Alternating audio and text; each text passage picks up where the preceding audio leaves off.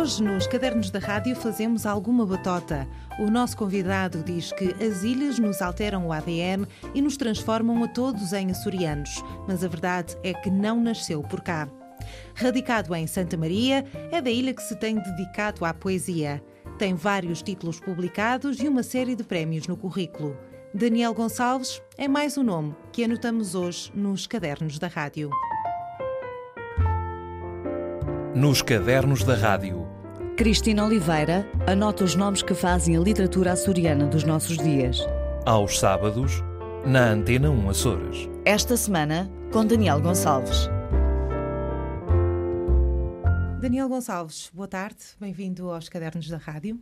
Olá. Eu tinha pensado que íamos começar esta conversa por uh, falarmos da, da, sua edição mais recente da Poesia Reanimada, mas entretanto já estivemos aqui a, a conversar um bocadinho e é inevitável um, percebermos que o Daniel, uh, vivendo em Santa Maria, está de passagem por Ponta Delgada e acabou de chegar de Paris, no meio de toda esta comoção dos últimos tempos. Como é que foi essa viagem? Bom, no início, com um pouco de receio, porque estava em polvorosa, não é? como sabíamos. Durante a semana passada houve ali eh, atos de, de terrorismo que realmente abalaram o mundo ocidental todo, é? embora estejamos sempre com esse alarmismo de poder acontecer, mas quando acontece realmente a gente fica um pouco estupefacto. Mas aquela ideia de, de, segurança que eles quiseram transparecer com bastantes militares e polícias por toda a parte tranquilizaram-me de certa maneira em achar que se havia sítio seguro para estar seria em Paris, Paris, não é? E de facto foi essa a sensação que tive. Foi um local que estava extremamente vigiado, extremamente controlado, e, mas tudo muito tranquilo, muito pacífico, sem, sem grande luto até. Parecia mais uma certa manifestação de, de quase orgulho nacional. Uma postura guerreira. Sim, sim, muito. De orgulho nos valores da República Francesa, não é? Que no fundo é, são os valores do, do Ocidente, da liberdade. Foi muito isso que transpareceu. Vamos então falar de um bocadinho de si, um bocadinho de livros e vamos então voltar a esse ponto que eu tinha pensado que poderia ser o ponto de partida para a nossa conversa de hoje. É a sua edição mais recente, é uma antologia de poesia, tem o título Poesia Reanimada. O que é que encontramos nesta edição? Sobretudo aquilo que eu escrevi e publiquei um, em edição de autor ou através de editoras nos últimos seis anos, incluindo um livro inédito. Um, mas sobretudo também essa reanimação foi uma tentativa não só de antologiar, mas de reescrever quase tudo. Talvez mais de 90% dos textos são textos novos, que nasceram daqueles e que agora são novos. Isto é uma antologia, mas é, é realmente um, um livro novo, que, que, respirou de novo e que me deu vontade de, de trabalhar melhor. Mas porquê que isso acontece? Porquê é que nasce essa necessidade de reescrever um poema, um texto? É, essa, essa pergunta é muito interessante para situar o que acontece, né, de facto, neste processo. Quando eu publico um livro, eu acho que ele está, está, está como eu queria, e então eu, eu partilho com as pessoas. E aconteceu isso com os livros que estão aqui antologiados, pelo menos uma vez. Mas depois, por um, pela espera, pela, pela, um, pelo repouso que o livro tem. Eu quando olho para eles parece que faltava ali qualquer coisa, ou, ou o poema mudou-se e eu quis dizer aquilo, mas de outra maneira. E um, a liberdade de disso ser meu dá-me também a liberdade de fazer o que eu quero com aquilo que é meu. E há muita gente que critica de facto esta questão, mas assim o texto nunca está nunca estás contente, nunca está acabado, nunca sabemos, nunca sabemos no fundo eh, quando é que está pronto, não é? Mas se calhar é mesmo isso. Daqui a uns, uns anos eu posso ainda voltar a reanimar estes, mas neste momento eu tenho a sensação que, que eles estavam inacabados naquele momento em que saíram. E que a minha linguagem nos últimos seis anos inclinou-se para uma determinada maneira de ver a poesia e de olhar as palavras e introduzi essa, essa decoração, eh, esse, esse cozinhado. Porquê esta questão dos últimos seis anos? Porquê um ponto tão, tão específico? Porque hum, o livro que é o ponto de partida para esta antologia, que é o Rumores para a Transparência do Silêncio, marca realmente uma, uma viragem na, na, na, maneira como eu comecei a encarar a poesia e a minha relação com os outros também. Foi um livro que começou com uma colaboração com o fotógrafo Pep Briggs e que me, que me abriu uma, uma janela de oportunidade de linguagens através da poesia. Eu cheguei a outros lugares vendo a, a fotografia ou a pintura, e acho que antes desse livro era uma poesia muito mais baseada nas leituras que eu fazia de outros, portanto, talvez mais contaminada por outras literaturas, ou por outros autores, ou por outras influências.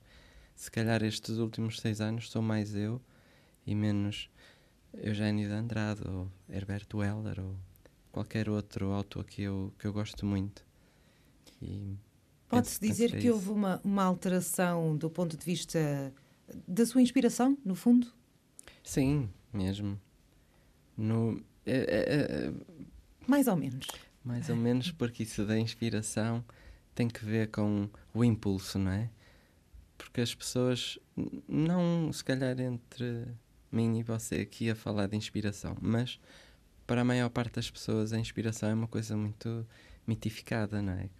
Está ali a um momento. Musa. É a musa. Não, a inspiração é mesmo o ponto de partida. O que é que, o que, é que faz a pessoa escrever? E, e tendo chegado a outros suportes, nomeadamente a fotografia, que, me, que tem uma linguagem que me fascina e que me motiva, sinto que a partir daí realmente essa inspiração mudou. E um, consola-me, não é? De maneira maneira muito diversa. Quando falamos desse, desse trabalho de que está a falar, que o mudou, o trabalho com o Pep Briggs, ensaio sobre o cumprimento do silêncio, na altura isto foi, foi definido, se, se não estou em erro, como um poemário fotográfico. Uhum. O que é isto de um poemário fotográfico? Esta ideia do poemário fotográfico aparece realmente com o primeiro livro com o Pep, que é o primeiro que está aqui antologiado, porque o que é que nós quisemos fazer? A obra do, do Pepperix tem sido divulgada através de exposições, né? com, com as fotografias, mas não em catálogo. E então é um catálogo de fotografia que tem poesia inspirada na viagem, não tanto nas fotografias, mas na viagem que é feita pelo fotógrafo. E então trata-se de um poemário, uma, como se fosse um diário de, do fotógrafo que se repetiu realmente com um livro que me ensinou, que é o Ensaio sobre o Cumprimento do Silêncio, que foi publicado o ano passado, que não está aqui antologiado porque é uma obra. Portanto, são parte, dois é? momentos é? diferentes. São, são. são, dois momentos Talvez diferentes. o primeiro e o último. E se calhar fecha o, o ciclo, fecha não é? ciclo. Acho que sim, também. Por aquilo que me parece na sua vida, no seu percurso como artista, esta conversa da poesia com a fotografia talvez não seja a única conversa entre artes. O Daniel Gonçalves é também um apreciador de música. Se eu atirar para o ar alguns nomes como Radiohead, Nick Cave, David Bowie, isto dá aqui um sinal qualquer. É realmente um apreciador de música. Sim, é, é a minha banda sonora. E, e a música mistura do, do, duas sensibilidades extraordinárias: a, a literatura ou a escrita e a música, não é? E são. junta essas duas artes numa só, que é uma forma de comunicação extraordinária. Para mim é essencial. E eu que não percebo nada de música do ponto de vista técnico, faz-me mal ainda mais, talvez. Na música, o que é que lhe chama mais a atenção? O que é que lhe prende mais a imaginação? É a melodia ou são as palavras? Eu acho que é a forma de expressão que é, que é essa harmonia que é feita entre a palavra e a música. Por exemplo, na, se for uma música anglo-saxónica, por vezes deixamos-nos levar mais pela melodia e não ligamos tanto à letra, porque a letra às vezes é, é se a gente fosse a traduzir para português, não é? Tornava-se algo assim estranho e não, não, não soava tão bem. Sobretudo, por exemplo, Radiohead tem, tem algumas letras muito, muito estranhas e complicadas de, de traduzir. Mas a música provoca uma adesão não é? de, de, de, espírito e de estado de alma.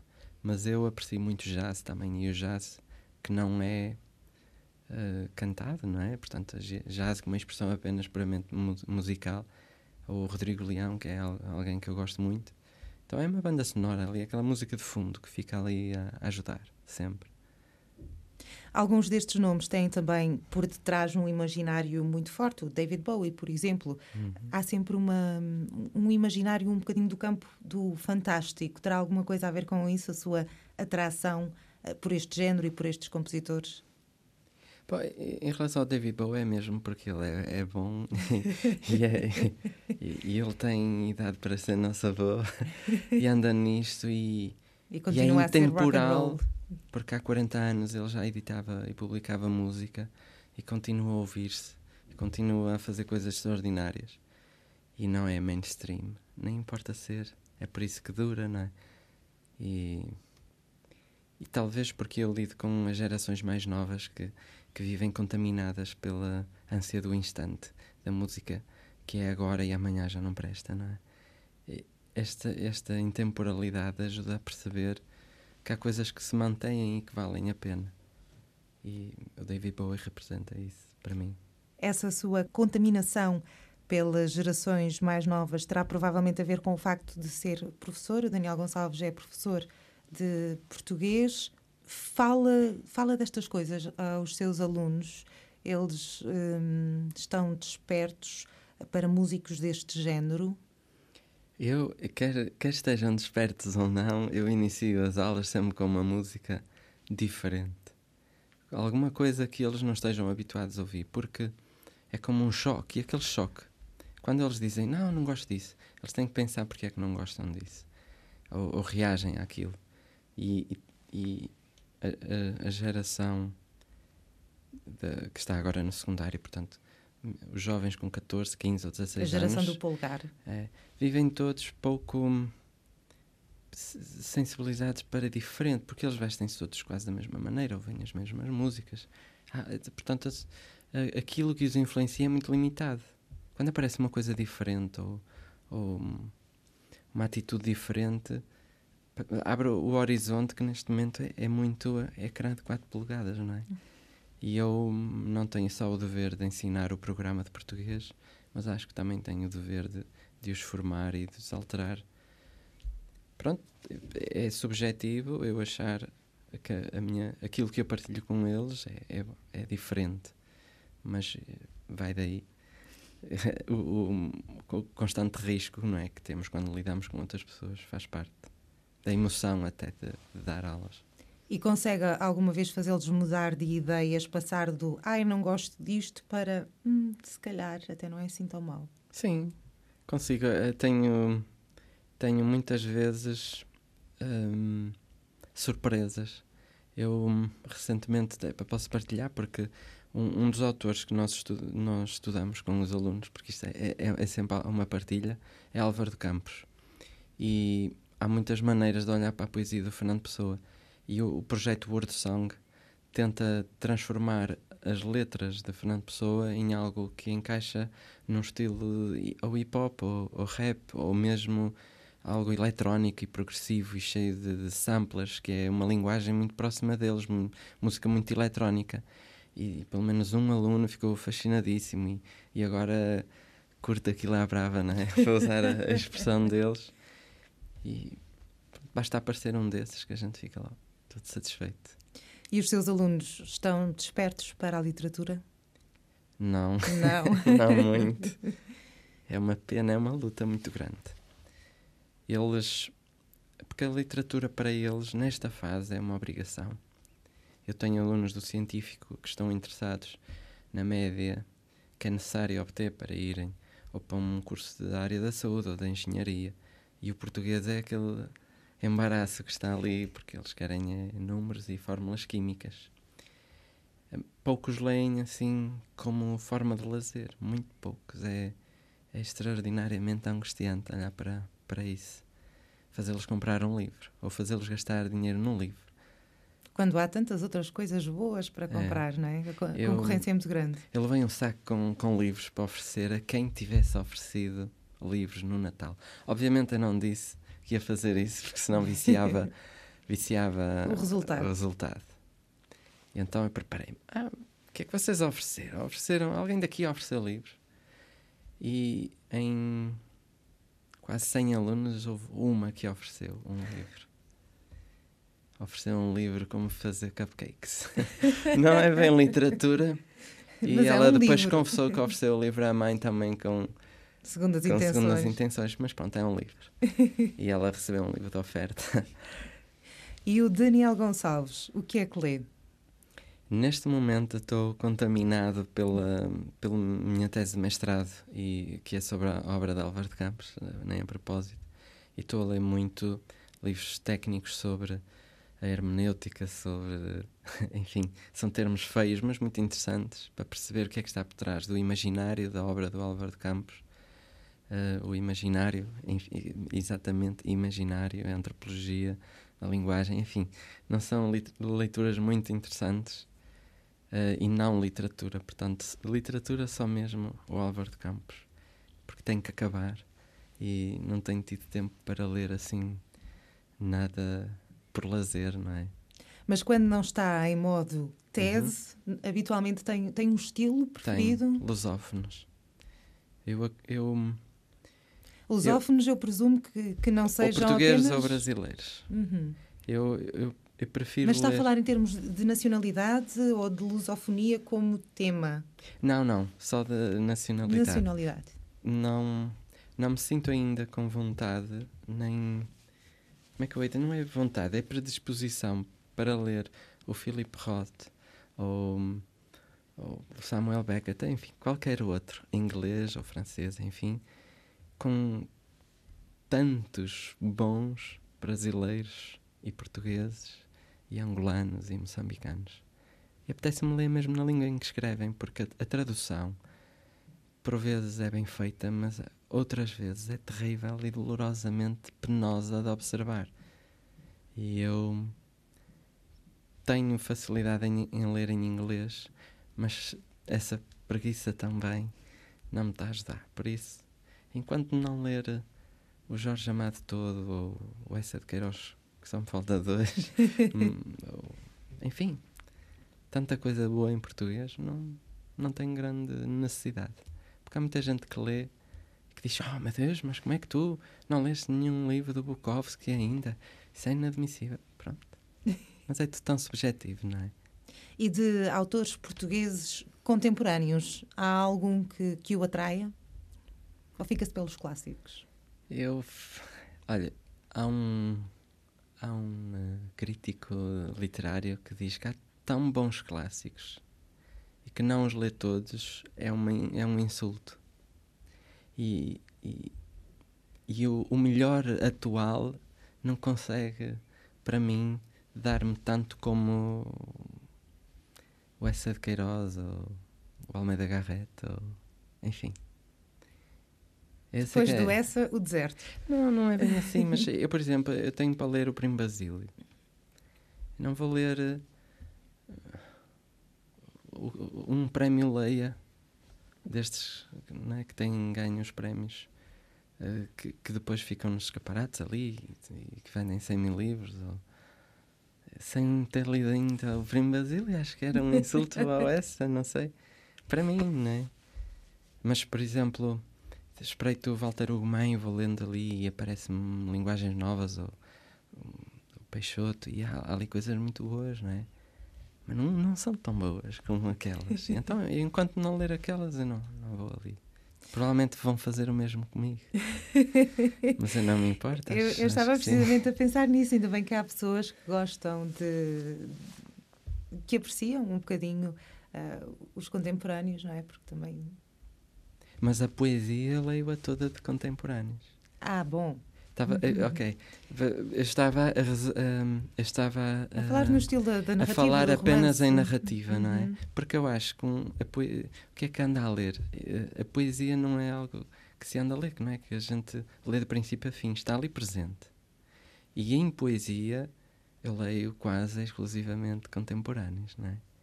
Aí está. Eh, Aí já é outra coisa, pergunta. É, é, outra pergunta, é outra pergunta, exatamente. Sim, estou a perceber. e então, então vou reformular. Em termos okay. de poesia, não é o que é que anda a ler, mas o que é que está presente? Olha, parecendo suspeito, teve sentado neste programa a Renata há, há pouco tempo. É uma das pessoas que eu aprecio muito.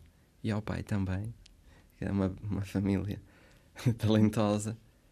Um, leio, leio muito também uh, poetas que vão editando quase da mesma maneira que eu, de maneira muito independente, com, com edições muito reduzidas.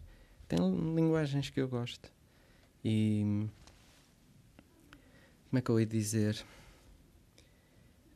Isto vai, vai quase por, por fases. Temos ali uma pilha de livros, não é? E vai-se pegando num, vai-se pegando noutro. Às vezes, consoante a estação em que estamos. Ou... Portanto, a poesia não é de ler, é de não. ir ler. É, exatamente. É Daniel Gonçalves, eu gostava que falássemos um pouco de si, um pouco do seu percurso de vida. Vive em Santa Maria, mas não nasceu em Santa Maria. Não, eu sou o fruto de uma relação de imigrantes na Suíça. Nasci na Suíça, vivi lá até aos sete anos. Depois eles regressam como, como bons imigrantes que uhum. conseguiram aquilo que queriam, que era fazer uma casa, pagá-la. Regressaram, fizeram o resto da vida em Santirce, que é um, uma cidade do distrito de Porto, e cresci ali. Fiz a universidade perto, fiz a universidade em, em Braga, e depois vi-me confrontado com a necessidade de, de, de, trabalhar, e fiquei colocado em Santa Maria, que eu nem sequer sabia bem onde ficava. Onde é que era? E a, essa ignorância é uma pena existir, mas é, é, um, é, um, é um mal continental o desconhecimento em relação aos Açores, talvez menos agora, mas é, é, é um mal presente. E então não gostei muito da, da, da, da maneira como me senti nos Açores quando cá cheguei, até reagi mal. E, mas depois aquilo, aquilo entranhou-se, né? estranhou-se e depois, depois entranhou-se. Entranhou e eu, eu sinto-me verdadeiramente açoriano passados 16 anos. Rendeu-se completamente. Sim, acho que altera o ADN. Aquilo é mesmo. Começamos a, a, assumir uh, costumes e feitios também. E instalou-se, envolveu-se numa série de, de, atividades cívicas, no, no, Grupo de Ação Local de Santa Maria, trabalhou no projeto uh, Raízes, trabalhou na Associação eh, juvenil da Ilha de Santa Maria. Fundou também o Ovo Criativo, isto aconteceu em 2013. Vamos perceber um bocadinho o que é isto do ovo criativo. É, é o nome que chama a uhum. atenção. Uhum. O ovo criativo, portanto, eu tive uma experiência de associativismo juvenil muito intensa. Uh, liderei a ação juvenil durante seis, quase sete anos mas depois de sentir que tinha o meu trabalho feito, achei que em Santa Maria não havia uma associação que especificamente trabalhasse e impulsionasse a cultura.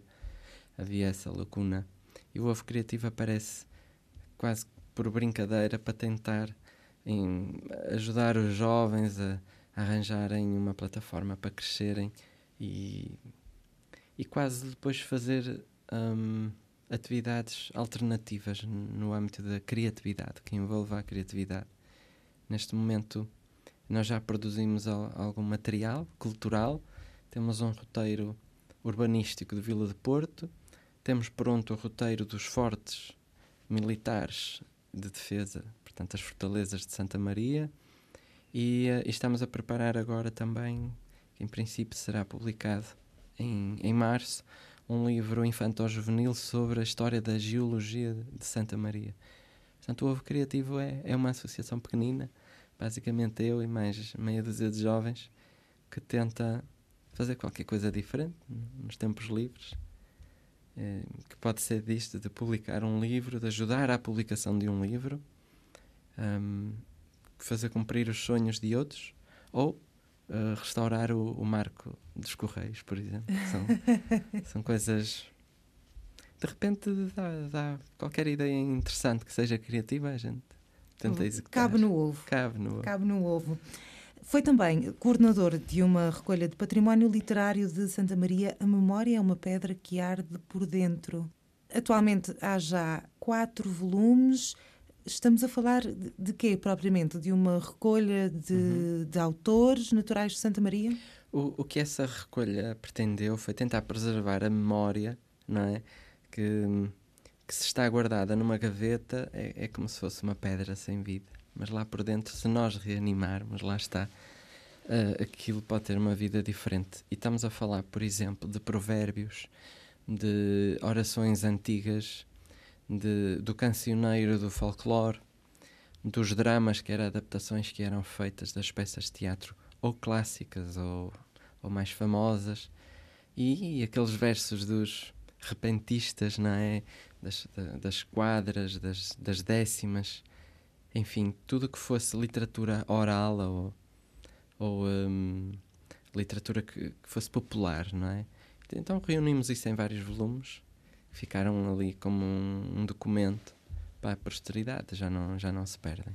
Como é que se faz um trabalho destes? Exige muito trabalho de campo mesmo? Sim, esse grupo de ação local que foi estabelecido foi no âmbito da, de, de uma parceria da Associação Juvenil com um programa de iniciativa comunitária que apoiava o desenvolvimento rural nas suas vertentes, enfim, várias, e o nicho da cultura que nós aproveitamos. E envolveu um grupo de seis jovens.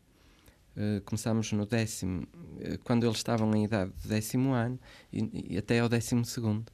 E foi um trabalho de três anos. Eles envolveram-se ativamente na recolha, no tratamento, e eu basicamente coordenava. Portanto, eu era importante no sentido de organizar as energias, mas foi um trabalho muito gratificante porque envolveu jovens. E o trabalho propriamente dito foi feito por eles? Sim, sim.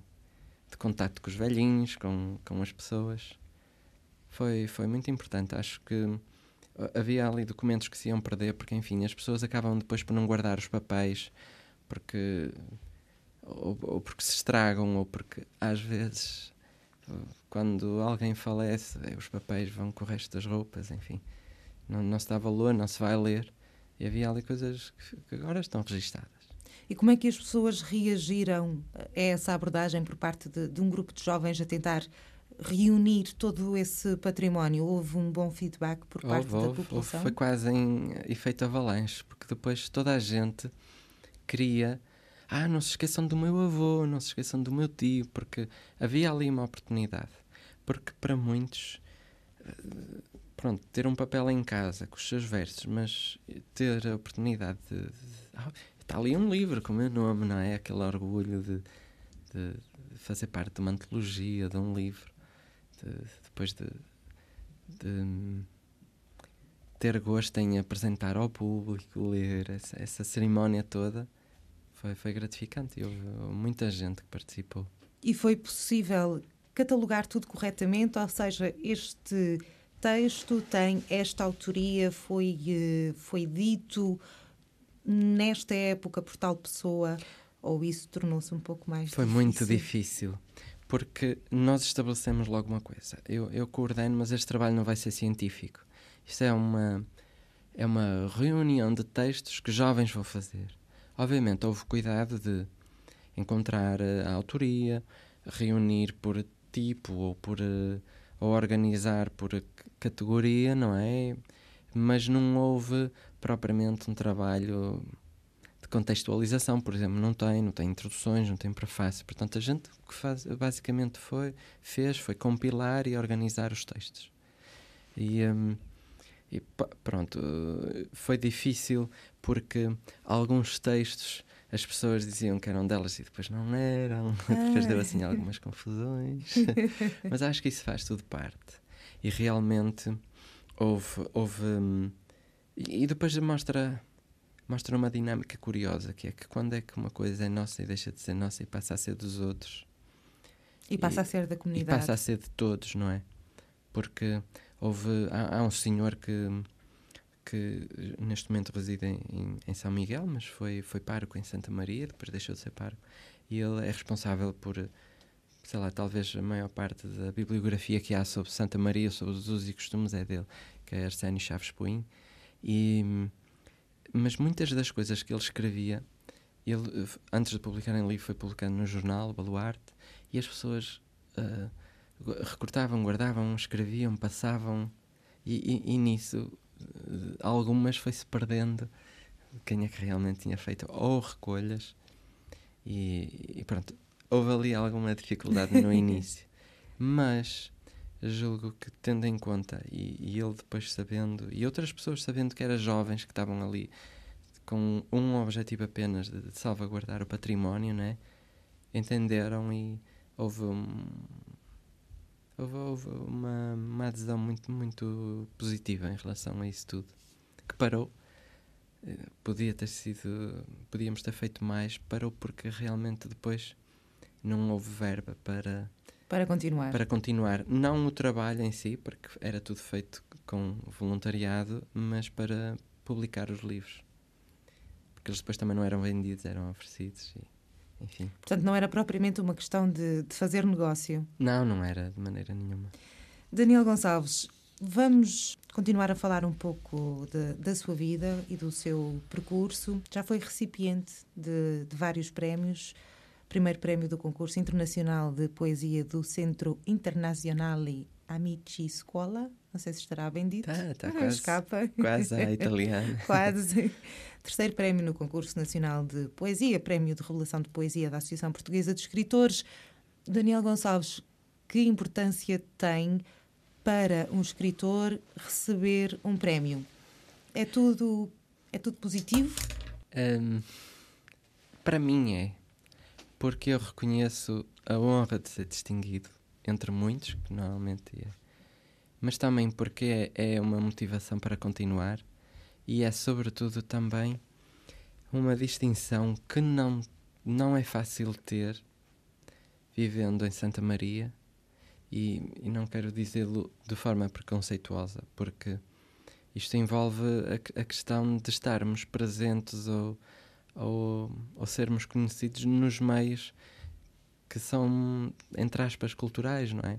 Porque há uma periferia de São Miguel em relação, por exemplo, a Lisboa ou, ou ao Porto, mas também há uma periferia de Santa Maria em relação a São Miguel, ou, ou, ou à Terceira, ou, ou, ou, a qualquer polo aglutinador de, de gente que faz aquilo com o qual eu me identifico, não é? Por exemplo, literatura, no caso.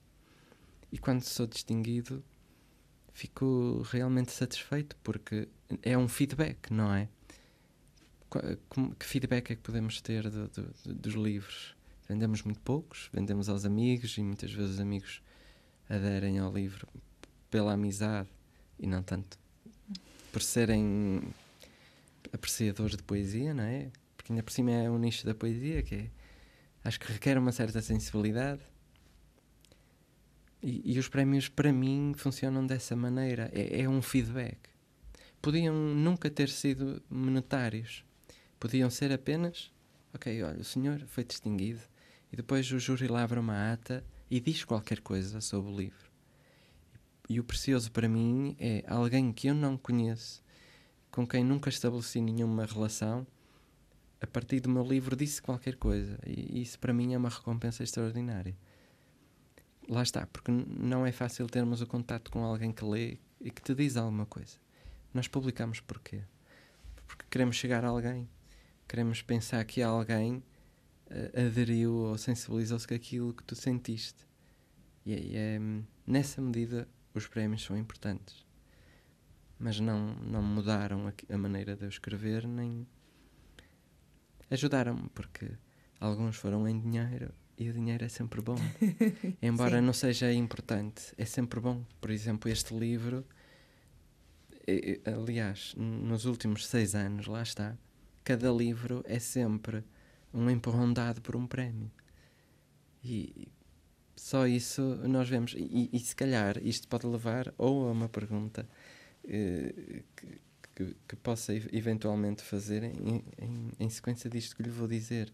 É que sem nós patrocinarmos a nossa obra, o livro não está cá fora, ninguém o vê. E não existe. Não existe poesia reanimada se eu não pagar a produção do livro.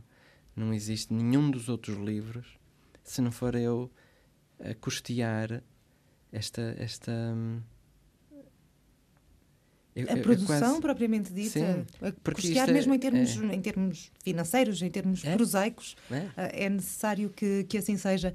E, portanto, tem reutilizado ah, esses prémios Sim, são- para. É uma bola de neve. O primeiro permitiu os outros todos. Se não fossem estes prémios, eu nunca conseguia chegar-me à frente. Porque ninguém publica sem te dizer assim: Ok, eu publico o livro, mas tens de pagar. Ok? E então tu pagas o livro e eles ficam com os direitos de autor.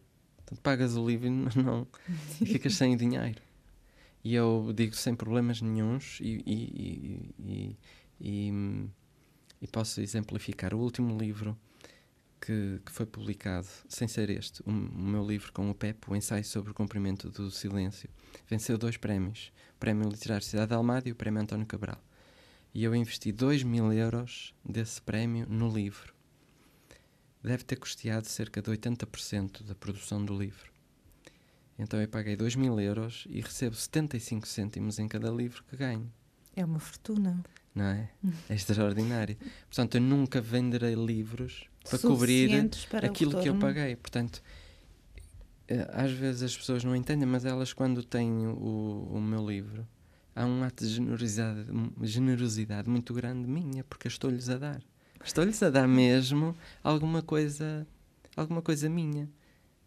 Quase como se. Não, não estou a pagar para que elas leiam, mas eh, eu estou a partilhar com elas, por exemplo, a alegria de um prémio. Ou, hum, ou a prescindir de outras coisas, porque gastei no livro. Viagens a Paris, por exemplo. Por exemplo. Mas eu fui a Paris por 40 euros. é ridículo, não é? Dizer, porque eu, eu- eu- custa-me 110 euros vir de Santa Maria aqui e eu vou a Paris por 40. Por 40. Ok. Isso, isso aí era. É era- outra É conversa. outra É conversa. outra É outra conversa. conversa. O Daniel Gonçalves não escreve apenas em livros, escreve também online, nomeadamente num blog que se chama abainhadosdias.blogspot.pt e cá está novamente esta, esta expressão da bainha. Nesta antologia mais recente também aparece aqui a bainha que diz a tua luz costurou uma bainha no coração e agora aqui a bainha dos dias. O que é que isto significa? A palavra bainha eh, refere-se a um, um, ima- um imaginário muito específico da costura ou do, do vestuário, não é? Mas nós podemos a- acrescentar bainhas e as bainhas são, são extremidades importantes, no- ou nas calças ou nos vestidos. E são gosto- acabamentos. são acabamentos. E se calhar a, a poesia ou aquilo que eu escrevo e que depois partilho é, é algo que remata a minha maneira de ser, ou a minha maneira de estar, ou a minha maneira de comunicar. Ou, ou de repente é qualquer coisa escondida que eu não quero partilhar. mas mas, mas é, uma- é aproveitar essa metáfora realmente do remendo, do, do costurar. Porque há, há bainhas que se vão descendo ou subindo, não é? E gosto da palavra, acho que a palavra bainha é uma palavra bonita. É uma palavra tão prosaica que de repente É, fica com um, um significado completamente novo. O blog propriamente dito, quando é que surge? Porquê? A que é que se dedica? hum, esse blog, no início, era mesmo uma forma de, de, de estar com amigos, hum, até antes do, do, do Facebook ser uma ferramenta de- como rede social, não é? Porque permitia partilhar ou uma música, ou um vídeo, enfim. Fotografia também, que eu gosto muito. E depois é como um diário que ia mantendo e que talvez a distância que eu tenho dos meus amigos me, me permitia que eles fossem estando mais perto de mim através da, da leitura do blog. Ou simplesmente uma maneira de largar os textos. E, e fui fazendo amizades a partir daí, como uma plataforma, não é? Amizades com outras pessoas que eu não conheço fisicamente, mas ou que são leitores e que, enfim, acabamos por partilhar muito mais do que isso. E segue outros blogs? Tem blogs que são seus vizinhos, digamos assim, que têm o hábito de, de visitar eh, Sim, com eu tenho, regularidade? tenho até aqueles que estão, alguns estão ali ahm, ao lado, não é? Listados. Listados. Também, ou de amigos que escrevem, ou, hum, ou de alguém que escreve sobre livros que lê. Hum, enfim, tanta coisa. A internet não é? é um, uma porta que se abre sobre um abismo de oportunidades que, se nós não soubermos o, o caminho que vamos tomar, nunca acabamos por usufruir de nada. A oferta é tanta. É como ir a Paris e não definir o que é que vamos ver num dia, não é? A gente então define, vou ali, ali, ali. E dentro daquele museu só vou ver este sítio, porque senão eu não vou ver bem e não vejo nada. A internet é um pouco isso. A nossa conversa, Daniel Gonçalves, já está a chegar ao fim. Eu tenho na mão o livro Poesia Reanimada, por onde, por onde eu tinha pensado que íamos começar esta conversa, uhum. afinal começámos por Paris. Não resisto a ler a sua dedicatória, que diz que a poesia nos dê sempre um pretexto para o mar ser mais pequeno. Mas, Daniela, tenho de lhe pedir a si que no final desta nossa conversa uh, nos faça uma, uma leitura uhum. de um dos poemas desta, desta poesia reanimada à sua escolha. Ok. Então, olha, eu, eu li um texto que, que fiz de propósito a pensar numa amiga minha, que é uma amiga que, que conheci desta forma, através da literatura, através do blog, até, até calha bem, para perceber como é que nós, de repente, do nada, podemos encontrar alguém, alguém muito importante. E esta, e esta pessoa gosta tanto daquilo que eu escrevo que ela, ela, ela